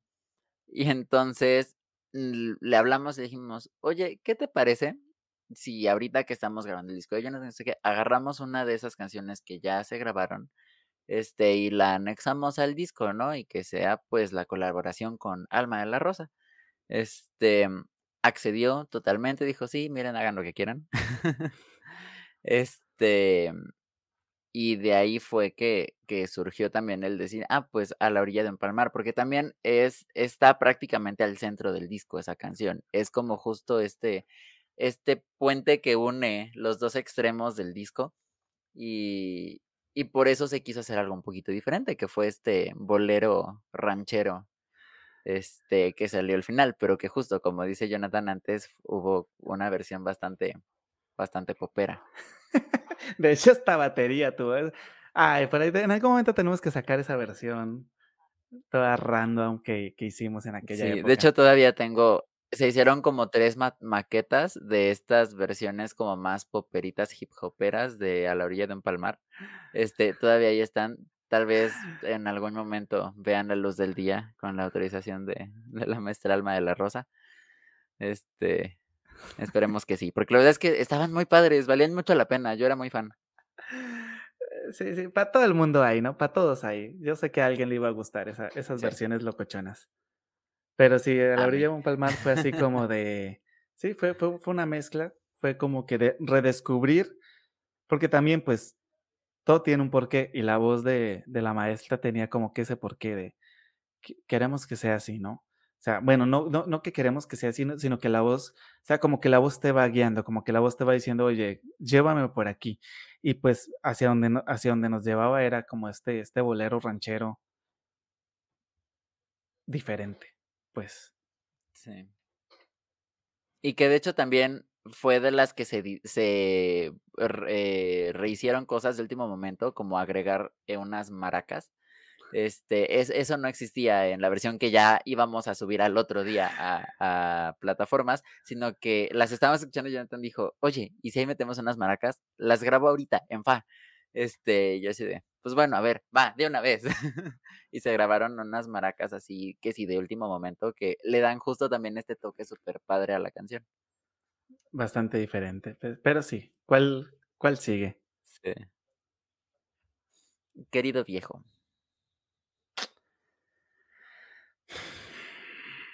Querido viejo. Que antes de que Jonathan diga algo, este, quiero decir que esa podría ser tal vez mi segunda o tercera canción favorita de todo el disco. Bueno, pues Querido Viejo es una composición mía. Eh, ala, es que estos, todos estos temas me ponen un poco nostálgico. Querido Viejo fue la segunda composición que hice en, en mi carrera como músico. Fue una composición que data más o menos a los 11 años de edad. Cuando yo tenía 11 años fue que, que se hizo esta composición en la sala de la casa de mis papás. Pero pues fue, fue así como, como la inconclusa, ¿no? De, de Schubert. Sí fue Schubert. Si no estoy mal, sí. Sí. ¿O Schumann? No. La De Schubert. Sí, es Schubert. Sí. Eh, fue así como la inconclusa, solo estaba una parte de la canción, porque en ese momento no sabía cómo, cómo finalizarla, cómo terminarla, cómo continuarla siquiera. Cuando se dice hacer el disco, eh, dije, en este disco tienen que estar presentes las dos personas que, que son como mis pilares, ¿sí? Que pues, son mi papá y mi mamá. De hecho, en, las dos, en, el disco están las dos canciones. Y dije, ¿qué, ¿qué, mejor homenaje que yo como músico, como hijo les puedo hacer es pues incluirlos en, en mi primer disco, ¿no? Entre esas salió pues Querido Viejo, que fue una, es una mezcla, se hizo una mezcla al momento de la producción entre son jarocho y llanero, que justo mostraba como que esta es lo que es el disco en sí que es una, una travesía entre la música llanera y la música jarocha. Y pues este tema es legítimamente una mezcla de los dos. Si ustedes lo, escuchan atentamente, se siente el cambio en la mitad de la canción. Eh, se siente cómo cambia, cómo va de un pasaje llanero a un son jarocho. Sí, y, y pues tiene ciertos tintes tanto del arpa llanera como del arpa jarocha siento que ha sido como que una de las obras que más me ha gustado hacer, que más disfruté hacer. Y su nombre, tal cual, yo soy pésimo para poner los nombres. Sí, de hecho, la única sí que, que le puse nombre a voluntad y a rede fue a la de la gabancita, porque porque pues ese tema tenía como que su, su, su, motivo, ¿no? Pero las canciones de mis papás dije, pues, a ver, no le puedo poner José Antonio, no, no le puedo poner Maquete y Patricia. Y les escribí a mis papás y les dije, oiga, ¿cómo quieren que se llame su canción? O sea, hay libertad creativa, ¿no? Ustedes escójanlo, ¿cómo les gustaría leerse en un disco? Entonces mi papá dijo, querido viejo, sí, un poco egocéntrico mi papá. Mentiras, pa, si me está viendo, no se enoje. Eh, y dijo, y yo le dije, está bien, no tengo ningún inconveniente, si es, el nombre que quieres, pues, o sea, lo respeto, yo simplemente estoy poniendo la parte creativa y quiero que pues el nombre lo escojan ustedes, ¿no? Y le dije a mi mamá también le pedí que escogiera su nombre y ella escogió el nombre de la canción que más adelante les vamos a hablar. Entonces, querido viejo, es esta composición de un, un niño de 11 años que a sus 26 años concluyó una canción. ¿Sí? Eh, fueron muchas travesías. Si ustedes escuchan la canción y le prestan atención, por cierto, los invito a que la busquen. Tiene, tiene, tiene, tiene todo un poco. O sea, tiene, o sea, siento que tiene unos momentos melancólicos, tiene unos momentos de alegría, tiene unos momentos de, de, de fuerza y tiene unos momentos bastante suaves, ¿no? Que básicamente es la relación que por lo general tiene un hijo o un, hombre, hijo hombre, pues, por decirlo así, con su papá, ¿sí?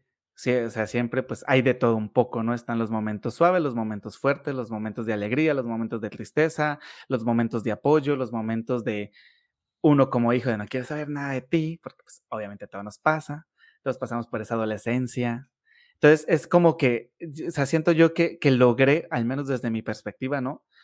Logré como que cautivar estos, estos, todos estos momentos en esa canción. Y la verdad es una canción que yo disfruto mucho escuchar. A mí me gusta, me encanta. Y pues también muestra como que este también este parteaguas de la música llanera y del son jarocho, que fue lo que vine a aprender a México. Sí, y que de hecho, y creo que eso no lo mencionamos al principio, cuando se manejó la creación del disco también justo fue como de, okey, ¿quién es Jonathan?, ¿no?, eh, del decir, okey, Jonathan viene de toda esta escuela de la música llanera, de la música folclórica colombiana, y llegó al choque cultural de tener que salir a cantar La Rama porque su cuñado y su esposa lo obligan, ¿no?, entonces, pues sí sí es bastante interesante y justo eso se ve en casi todas las canciones, ahora que lo pienso, tienes razón, no no no lo había notado, y se nota mucho más justo en Querido Viejo y en La Llorona, creo que son como que esos ejemplos así superfuertes, junto con La Morena también, en donde si si si no los notan es porque no estaban poniendo atención. Porque sí Sí, sí sí está el golpe ahí muy muy duro. Y continuamos con Palo Negro, que creo que fue una de las canciones a nivel de grabación más sencillas y nivel de de producción en la cuestión administrativa, fue también de las más complicadas del disco. Eh, sí, Palo Negro nace, eh, estamos hablando del año 2016. No es composición mía, no me estoy adjudicando la composición, pero nace el arreglo para arpa, porque me invitaron a ser parte del festival Cerrillos de Díaz. Entonces dije: "Quiero llevar algo diferente, quiero tocar algo de mi país", y Palo Negro fue una de las canciones que más me gustaba bailar cuando fui bailarín en mis tiempos de juventud, por decirlo de esta manera. Digamos niñez, porque si digo tiempos de sí. juventud, saldrán los que tienen más de 30, "Ay, pues qué viejo te eres", ¿no? Ya nos estás tratando de viejos a no, mis tiempos de niñez, dejémoslo ahí. Entonces, nace este esta adaptación de de Palo Negro en arpa, porque por lo general se toca, pues, en bandola andina, que viene a ser como una bandurria, como una mandolina, pero, pues, la versión colombiana. Y nace este este esta mezcla, porque, pues, tiene todo un poquito, tiene bajos de arpa paraguaya, tiene bajos de arpa jarocha, tiene bajos de arpa llanera, o sea, tiene como que una mezcolanza bien bien preciosa. Y, pues, aquí en esta en esta canción colaboró Carlos Rubio, otro Carlos, él ya de Colombia, él le dije: "Hermano, écheme la mano con el tiple", y el man sin problemas lo grabó superbién. Y, pues, sí fue una de las canciones más como que salió más rápido, porque el arreglo, cabe resaltar, ya estaba. Sí. Sí, las demás canciones, los arreglos se hicieron sobre la marcha en ese mes y medio de grabación. Porque no hubo una sola canción que se respetara como se había pensado originalmente. Sí, era como que Sí. nos metemos a grabar, "Ay, esto salió bonito", "No, pero espérate, quiero que lo puedo hacer así", y así, y se fue cambiando, se fue cambiando hasta que llegó al resultado final. Pero Palo Negro sí se respetó desde el inicio. O sea, Palo Negro fue así como de: "Okey, me siento, grabo, ta, ta, ta, ta, aquí me equivoqué, volvemos a grabar esta parte, ta, ta, ta, ta, ta, ta, ta, ta, ta, ta, ta, ta", se la enviamos a Rubio, Carlos Andrés Rubio, el que acabo de mencionar. Él lo grabó, ta, ta, ta, me envió, ta, yo grabé el resto de las cosas y salió. Y es una de las canciones que no tiene, al igual que La Gata Golosa, influencias de otro tipo de bueno, esta sí tiene influencias del bajo, como ya les comenté, pero, pues, se trató de respetar como lo más autóctona posible. Y justo, como dice Jonathan, al momento de grabarla fue de las más sencillas, si no estoy mal, salió creo que en 1 o 2 días, o sea, de que nos sentamos, la grabamos y vámonos, nada más tenemos que esperar al tiple para poder, este, pasar a lo siguiente con esa canción.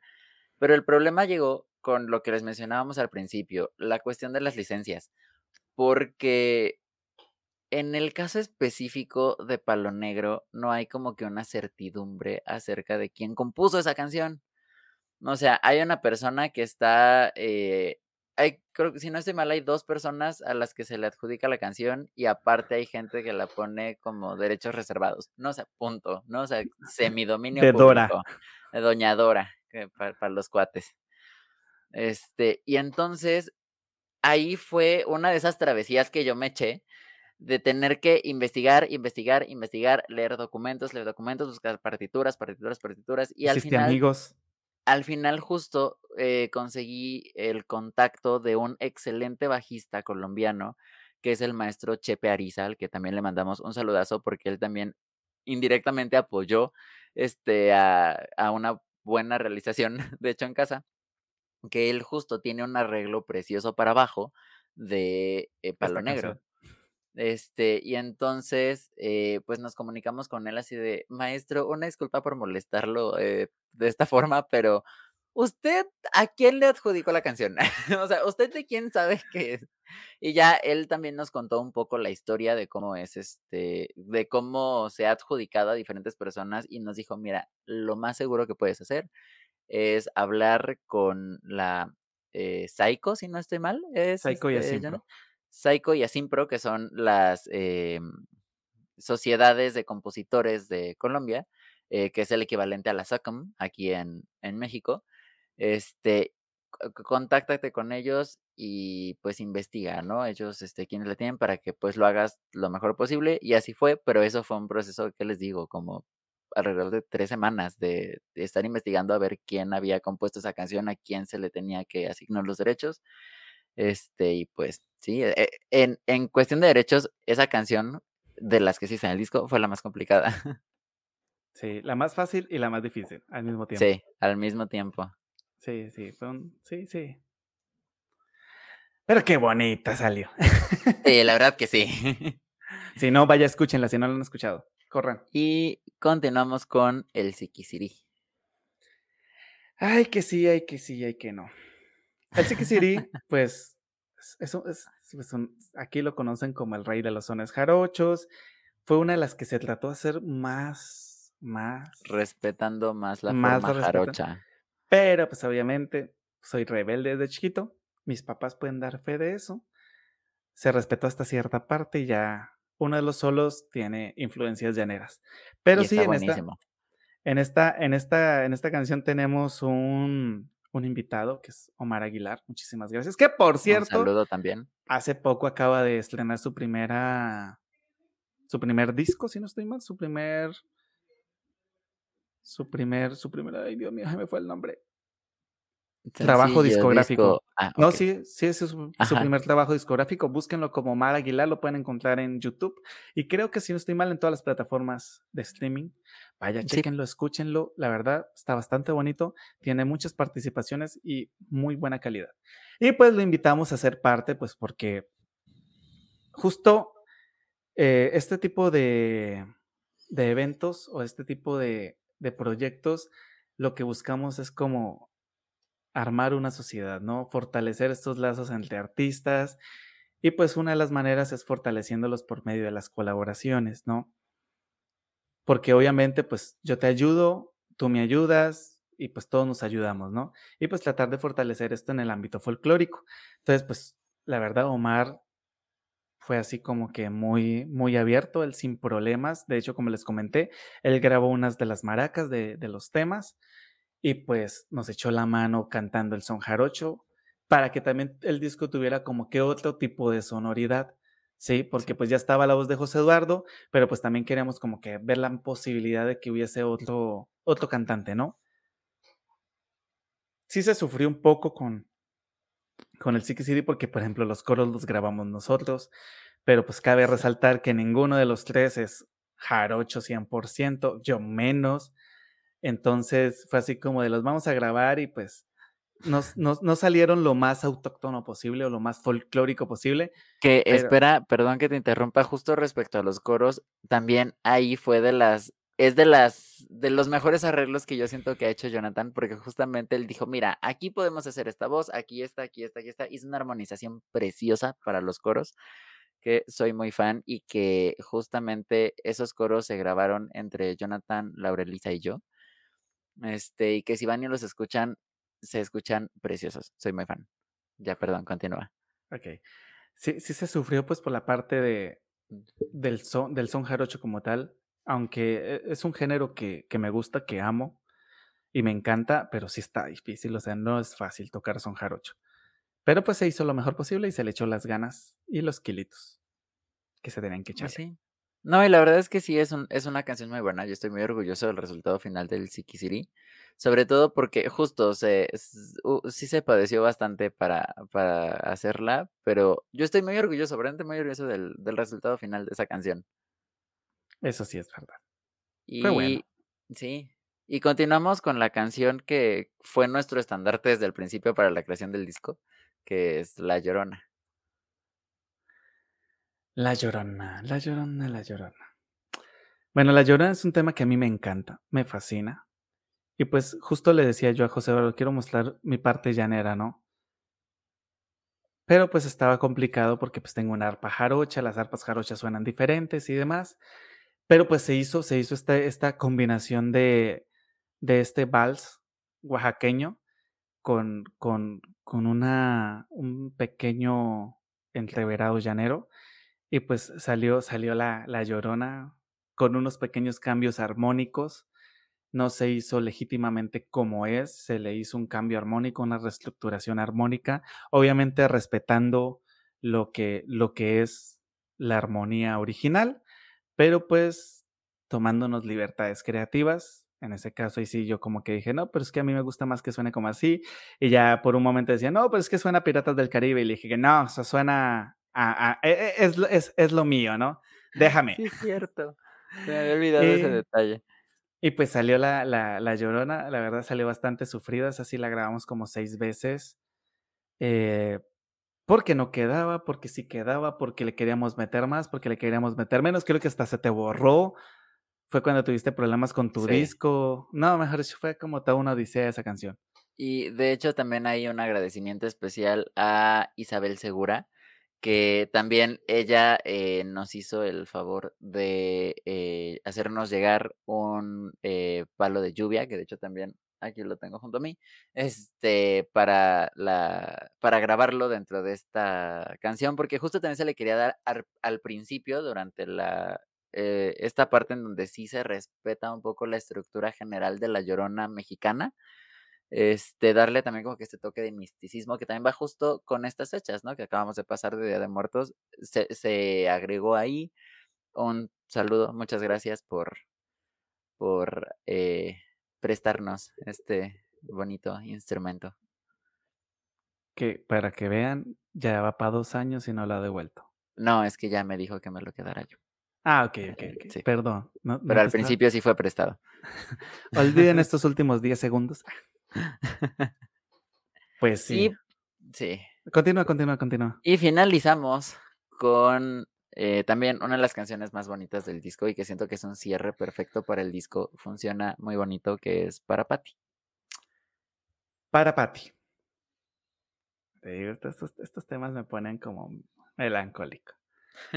Eh, bueno, para los que no saben, yo vivo actualmente en México, pero mi familia vive en Colombia.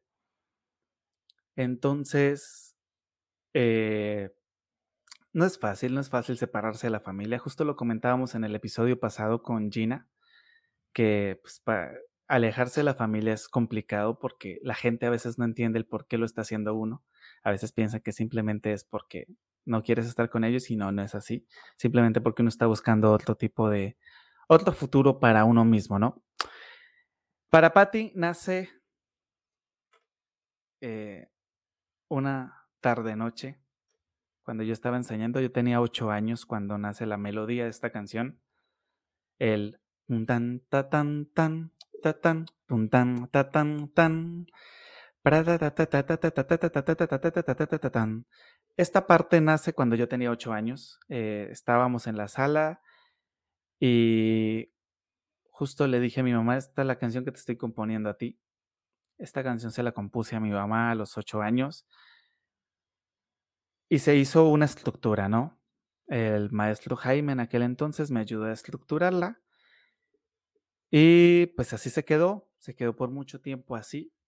Llegamos al momento del disco y yo le dije a José Eduardo, la quiero grabar, pero no la quiero grabar igual. O sea, no la quiero grabar como el niño de ocho años, ¿sí? Eh, quiero que sea una canción que demuestre como que una madurez profesional, una madurez musical. Eh, empezamos la canción con una guitarra, unos toques de guitarra clásica, por decirlo así. Sí, no, no tiene nada que ver con la música llanera, pero pues tiene como que estos tintes de, de guitarra para darle un toque diferente, un toque nuevo nace, nace la introducción y después empezamos con el arpa. Hacemos la parte, las partes del arpa del niño de 8 años, por decirlo así, y volvemos a mezclar al conjunto con el hombre de 26 años. al momento de estar, de, grabarse, de, de mezclarse con un poco de un arreglo. Si ustedes le prestan atención a la canción, tiene momentos importantes.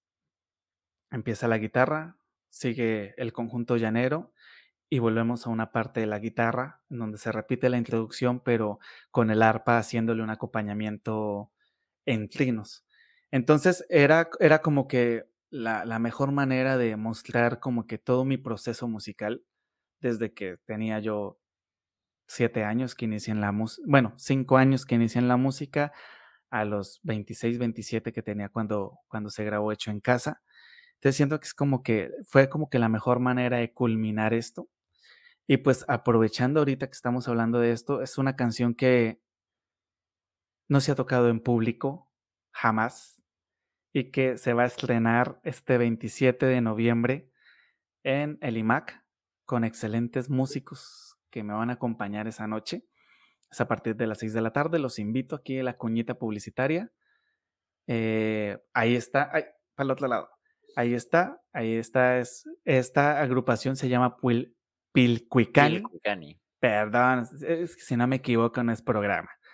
Eh, es una agrupación a la cual estuve dando talleres de música llanera hace un tiempo y pues ahorita está haciendo su temporada de conciertos y me dan el honor de tener uno de estos conciertos para mostrar la música de mi país, la música del pueblo que me vio nacer, de la tierra llanera que me vio crecer, que es Paz de Ariporo Casanare, que los llevo en mi corazón.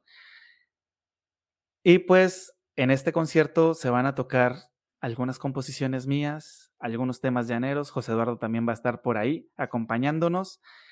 Y pues los invitamos a que hagan parte. También el 20 de noviembre hay otro concierto que también está bastante bueno, es de música huasteca.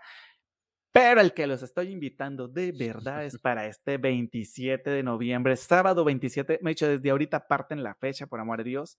Necesitamos que se llene, obviamente, eh, dentro de las medidas de la sana distancia y demás, se nos llene el teatro y que nos pidan más fechas. Así es, recuerden, 27 de noviembre a las 6 de la tarde en el IMAC de la ciudad de Jalapa, entrada libre, ustedes pueden eh, acudir, va a estar buenísimo. Así es. Y pues sí, básicamente esto es, la canción se llama Para Patti, también igual que la canción, la composición que le hice a mi papá, ellos escogieron el nombre.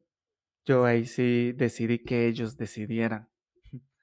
decidí que ellos decidieran, sí, legítimamente así fue, que escogieran el nombre de su canción, porque pues es, e, e, es, tal vez es el, el más grande regalo que yo les puedo dar a mis papás por todo el apoyo incondicional que ellos tuvieron durante toda mi carrera artística. Siento que hecho en casa es justo, es como ese agradecimiento a, grandes maestros Sí, al maestro Gallardo Waldrón, al maestro Jaime Rodríguez, al maestro Alberto de la Rosa, a mis papás, a mi esposa, que por ahí nos está viendo. Elisa, te amo.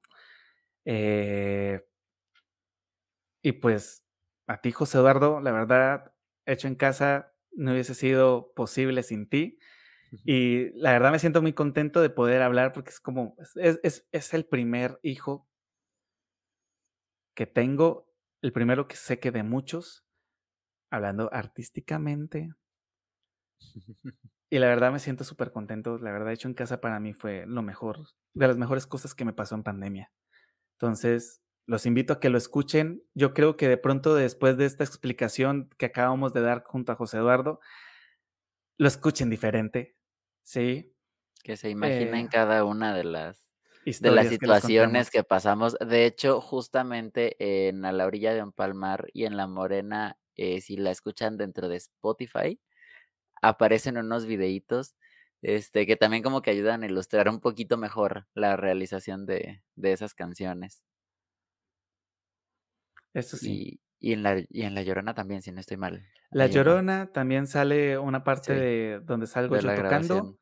Y en la, gata, sale Garita, el gato macho de la casa, que el, el, que pone el frente en, en, en, las situaciones gatunas.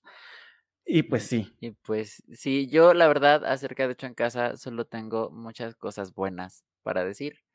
Disfruté muchísimo. Fue la primera vez que trabajé de forma oficial con Jonathan. De hecho, Jonathan y yo, pues obviamente ya nos conocíamos desde bastante tiempo, porque pues digo, es mi cuñado, pero creo que nunca habíamos convivido tanto como cuando hicimos hecho en casa. Creo que ahí fue cuando verdaderamente nos conocimos y la verdad es que quiero mucho a Jonathan. Es un excelente músico, una excelente persona. Mi hermana está en buenas manos. y la verdad es que Jonathan también está en buenas manos con mi hermana. Este, y no, yo sí agradezco mucho la experiencia porque aparte me enseñó muchísimo porque pues también esa cuestión que de la responsabilidad del estar, justo lo que dice Jonathan de que soy muy ordenado para eso, sí lo soy, pero también procrastino demasiado. Entonces, el tener a Jonathan y a mi hermana ahí y decir es que si no lo hago, pues ellos tampoco van a poder avanzar. Es de, ok, va, jalo, eh, ayuda bastante. Pasé muchísimo mejor esta cuestión del encierro en la pandemia gracias a Hecho en Casa, porque me ayudó también a, a distraerme mucho todo en, en este ámbito de, de, pues familiar, de trabajo, pero también obviamente todo con sus medidas y demás. La verdad es que fue una época muy extraña para todos, pero fue una época muy bonita. Y yo hablando muy fatuo, y la verdad es que no sé si Jonathan lo iba a mencionar o no, pero pues aquí estoy yo para ventilar cosas. El disco se mandó a consideración para los Latin Grammy de este año y la verdad es que yo sí estoy muy orgulloso de que hubo personas que se contactaron para decir, yo voté por tu disco. ah, sí, es este, cierto. De miembros de la Academia Latina de la Grabación. Y la verdad es que, digo, con eso ya es suficiente. O sea, la, nominación no, no se dio y la verdad es que ya no era necesaria con el simple hecho de saber que hubo eh, personas ahí, miembros de esta élite de maestrazos en, en, la música que dijeron, ¿saben que Este disco eh, vale la pena, ¿no? Sí, de hecho. Se agradece. no me acordaba, sí es cierto. Eh, de hecho, sí fue, o sea, un maestro amigo me escribió a regañarme. ¿Cómo era posible que yo estuviera nominando mi disco en, en los Grammy y que, y que no le hubiera avisado, ¿no? Y así de. Pues, es que no es como que, o sea, la, legítimamente dijimos con José pues lo vamos a mandar a ver qué pasa. Sí. O sea, es y que también, a ver. Y que también un agradecimiento al maestro Alberto de la Rosa, que fue gracias a él que lo pudimos este, enviar a consideración a la Academia Latina de la Grabación, ya que él es miembro. Este, entonces, pues, se agradece también. Muchas gracias. Que, por cierto, hablando aquí en la coñita publicitaria, para futuras ocasiones, pensamos seguir sacando, obviamente siguiendo produciendo, seguir produciendo música. Entonces, artistas que nos estén viendo en estos momentos y que quieran que su música que hayan grabado después de julio de este año y previo a junio del siguiente año, ¿sí, no? ¿Sí, más o menos así? Mm, algo así, la verdad es que ahorita no me acuerdo muy bien. Bueno, digamos que hasta marzo, que quieran hacer o que quieran que pronto su música se postule ante los Grammy Latino, se pueden comunicar directamente con nosotros y claro que sí les damos toda la parte de la información. Espérame. Olvídalo.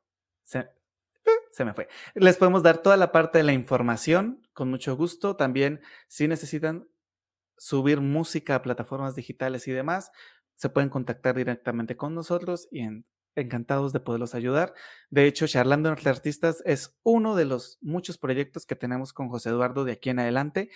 Y pues como ven, mal que bien, seguimos cada ocho días aquí con ustedes. Sí, pese Lo que ustedes alcanzan a escuchar afuera es mi gato diciendo que ya estoy demasiado parlanchín, así que ya casi vamos a terminar.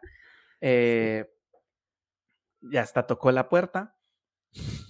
Pero bueno, continuamos aquí. Eh, es uno de los proyectos, uno de los tantos proyectos que tenemos con el fin de, pues, ayudar a la comunidad musical folclórica latinoamericana. Y ya después, más adelante, cuando logre hacer esos proyectos, les voy a decir el por qué lo hice. Porque ahorita no les puedo decir porque voy a quedar así como de ardido. Pero cuando lo logre hacer, les voy a contar. Así que estén pendientes del chisme. Sí, sabemos. ¿Algo más que quieras agregar? Pues eh, acerca de hecho en casa, pues creo que ya dijimos todo. De verdad es un proyecto al que estoy muy agradecido. Y también porque si no hubiera sido, por ejemplo, por hecho en casa, eh, no hubiéramos conocido también a muchas personas muy lindas.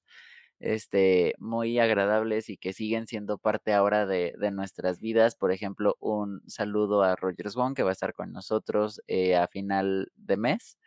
Este es nuestro, perdón, ah, es nuestro último invitado de noviembre.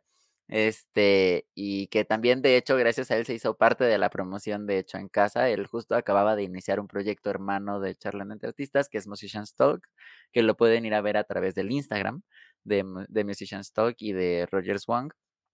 Este, y ahí aparecimos tanto Jonathan como yo. Este, ahora sí que haciendo nuestro tour de medios, de hecho, en casa. Este, y la verdad es que se le agradece mucho que nos haya dado esa oportunidad, ¿no? Que se haya abierto a decir, ¿sabes qué? Este, pues yo les ayudo a darles difusión acá en el norte, ya que él es del estado de Sonora, aquí en México. Entonces también un saludazo, muchas gracias por todo. Y también ahorita, antes de finalizar, un saludo a Seba Morray, que era nuestro invitado del día de hoy pero que por cuestiones técnicas no se pudo conectar, pero que va a estar aquí este, próximamente, ya quedamos en reagendar, entonces aquí estará pronto. Eh, bueno, por aquí les comparto así de rapidez un poquito de lo que va a ser la agenda de este mes. Como pueden ver, pues ya, ya no tenemos el del día de hoy, pero se va a reprogramar. El siguiente miércoles tenemos Teatro El Rincón de los Títeres. Es el primer teatro de títeres hecho en México y si no estoy mal en Latinoamérica. Y tenemos a Omar Díaz el 17 de noviembre y tenemos a Roger Wong en el miércoles 24 de noviembre. Así que tenemos una agenda bastante apretada para que nos acompañen cada miércoles. Sin ustedes no seríamos absolutamente nada. Gracias por estar aquí, por compartir, por llenarnos de mensajes, por comentar, por reírse con nosotros, por... O sea, 10 programas es el primer paso de muchos. Yo me siento súper orgulloso de que sigamos aquí al pie del cañón y que yo sé que vamos a seguir. Eh, ¿Qué más? Algo les iba a decir y se me fue. Ah, por cierto, hay una lista de reproducción que tenemos en conjunto con José Eduardo de músicos independientes. Si ustedes tienen música independiente, envíennosla. Envíe, envíenla. Envíenla, envíenla, envíenla se la pueden enviar ya sea a José Eduardo, me la pueden enviar a mí. Búsquennos como José Eduardo Acosta, si es así. Sí, José Eduardo Acosta me encuentran prácticamente en todos lados, pero si quieren más específico, en Instagram es arroba jacostamolina y en Facebook ponen facebook.com diagonal acosta José E, así como lo están viendo en pantalla. Y a Jonathan. A mí me pueden buscar en Instagram como arroba Jonathan Totena y en Facebook como diagonal arpa Jonathan Totena. También no, no se les olvide buscarnos como charlando entre artistas o charlando entre art en Facebook y en Instagram como arroba charlando entre artistas. Ahí nos pueden buscar también. No se les olvide buscar la página de Yo Amo Millano en Facebook como diagonal yo.amo.mi.llano Qué complicado está, pero aún así lo pueden buscar, búsquenlo, ahí lo van a encontrar, apoyen, compartan y no se les olvide que para la siguiente semana tenemos el Rincón de los Títeres como invitados. Son tres personajes que hicieron parte de la creación y fundación de este teatro. Y pues, es. No siendo pues más. Ay, ay, ay. Ah, pues sí, justo eso, eh, para despedir el programa. Eh, Esperamos que este haya sido de su agrado, ya aprendieron un poquito más acerca de, nosotros y de Chancasa y pues los esperamos dentro de ocho días para continuar con este bonito proyecto que es Charlando entre Artistas. Y esto fue Charlando entre Artistas, nos vemos, charleros, un abrazo enorme y miren este bonito fondo naranjoso. Por cierto, es una palabra que queremos implementar, así que ayúdenos a difundirla. Así no nos pegan. No mentiras. Adiós, gente bella. Hasta luego, buenas noches.